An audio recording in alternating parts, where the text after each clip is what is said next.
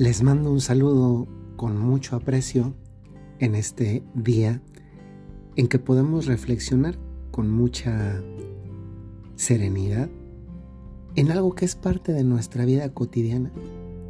Y me refiero a la fe. La fe que es esto que no es tangible y que sin embargo toca una dimensión de nuestra vida que es profundamente íntima. ¿Saben? Me parece que estamos en un momento de la historia en el que creer te viene a convertir en una especie de sujeto fuera de moda.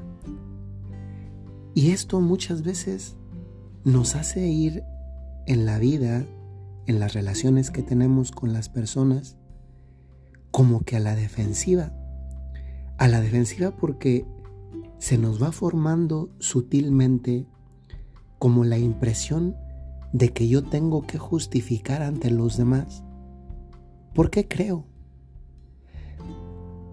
Independientemente de quién lo dijo, y eso lo quiero poner muy claro, me llamó la atención que en el pasado debate entre el candidato a vicepresidente de los Estados Unidos que es actualmente el vicepresidente Mike Pence, y la vicepresidenta electa Kamala Harris, hubo un momento en el que como que quieren hacer sentir mal a Mike Pence por decir que es pro vida.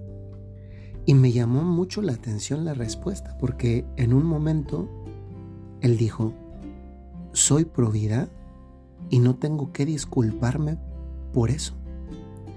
Aquí yo me fijo no en quién lo dijo, sino en qué es lo que está diciendo. Porque desgraciadamente está pasando que parece que tenemos que justificar quiénes somos, qué creemos, como si tuviéramos que pedir permiso para hacerlo. Y hoy, posiblemente más que en ninguna otra época, las personas que creen se puede decir que están bajo el asedio de la opinión publicada, que no necesariamente es la opinión pública. Este, esta diferencia entre opinión publicada y opinión pública se distingue porque tantas veces lo que queda publicado o recogido y que da la impresión de que es lo que piensa la mayoría, pues en realidad no es así, porque eso es lo que, lo que se da como impresión al quedar publicado. Pero tantas veces la opinión pública no es esa. Y creo que el meollo del asunto de la fe, especialmente en nuestra relación con los demás, es que se ridiculiza y se caricaturiza un poco injustamente o demasiado injustamente como identificando que la persona que cree es una persona que es fanática, por el simple hecho de tener convicciones que son fundamentales y que cualquier ser humano tiene. No podemos ir por la vida sin convicciones fundamentales sobre temas esenciales. Y la fe también tiene parte de estas convicciones fundamentales que nos dan estabilidad. Porque si la fe fuera cambiante, pues entonces esta fe no tiene un sustento porque, no tiene, porque cambia. Pero cuando tiene un sustento que permanece, es maravilloso darnos cuenta, por ejemplo, en la fe católica, que lo que han creído los primeros cristianos es lo mismo que creemos nosotros hoy. Que lo mismo que cree un cristiano católico de China es lo que cree un cristiano católico de Argentina, de México, de Francia, de Sudáfrica, del Líbano, de Corea del Sur y pongan el país que ustedes quieren. Sin embargo, puede ser que a veces el hecho de que Dios, en esta relación que tiene con nosotros, por medio de la fe, al no ser algo material tangible, a veces, incluso sin que nadie nos orille, nosotros mismos terminemos colocándonos en una situación en la que interrogamos nuestra misma fe, nosotros mismos. A esto nos orilla el ambiente, pero a veces también nos orilla nuestras propias circunstancias. Una situación de dificultad, un problema, una economía, un trabajo, una crisis, etc. Y a veces uno llega a preguntarse, y es incluso cuando nace de, de un proceso natural humano, es sano preguntarse. Y aquí entro haciendo un paréntesis en otro tema. Las dudas de fe que varias personas tienen a lo largo de la vida o en algunas etapas de la vida, para ser más preciso, no necesariamente son malas. Y no necesariamente son malas porque las dudas de fe me permiten justamente profundizar mejor lo que creo. Y de esta manera me afianzo. El problema muchas veces es que las dudas de fe trato de solucionarlas buscando respuestas donde no las hay o donde quien me las da, me las da equivocadamente, me hace terminar confundido y esa confusión me lleva al aislamiento, a alejarme de Dios nuestro Señor. No, las dudas de fe llegan a ser incluso una bendición porque nos permiten afianzar. Y entonces, esto de la fe, del nuestro, de nuestro credo, el credo significa eso, el, creer, es algo muy sencillo. Primero, que te quede claro, ¿eh? No tienes que justificarte ante nadie por creer en Jesucristo, en la Virgen María, en la iglesia, en los sacramentos, etcétera, etcétera, etcétera. No necesitas el permiso de nadie. ¿Por qué? ¿Por qué hay tantas otras corrientes de pensamiento, tantas de ellas liberales,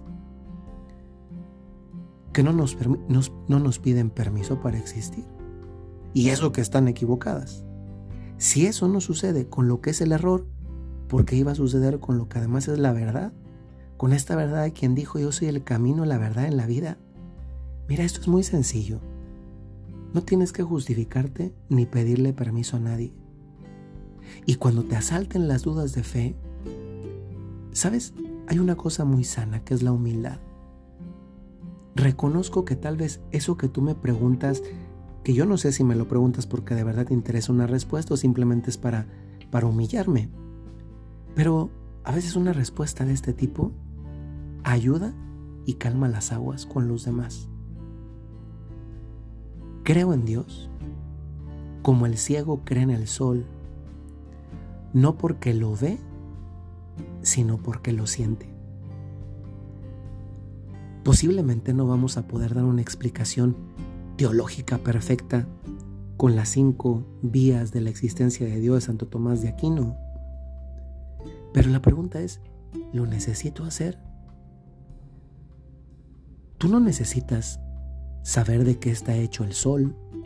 No sé si alguna vez te has preguntado cómo es que el sol sigue ardiendo después de tanto tiempo cuando una fogata se termina usualmente bastante pronto, pues no tienes que pedirle permiso a nadie. ¿eh? No tienes que pedirle permiso a nadie. Pero es que además, tampoco necesitas justificarte con nadie, porque basta con darte cuenta que tú sientes a Dios. Y esa experiencia es como la del ciego que siente el sol. No lo ha tocado, pero lo, pero lo siente. Y tantas veces esto es la respuesta más sencilla para callar tantas bocas y además hacerlo con caridad y claridad.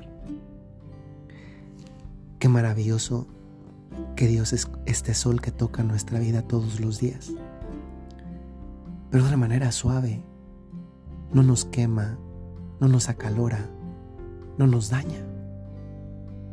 El sol de Dios, además, no solamente nos calienta la vida con su consuelo, con su aliento, con su motivación, también nos ilumina la existencia, porque nos enseña hacia dónde ir. y también tantas veces cómo ir dándonos fuerza.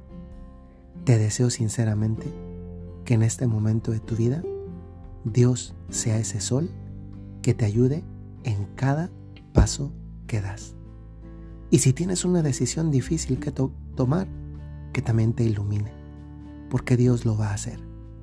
Tú lo sabes, porque en algún momento de la vida te aseguro que has tenido la experiencia de sentir como el ciego al sol, tú a Dios. Que tengan muy buen día, tarde o noche, según el momento en el que escuchen este audio. Soy el Padre Jorge Enrique Mújica. Hasta luego.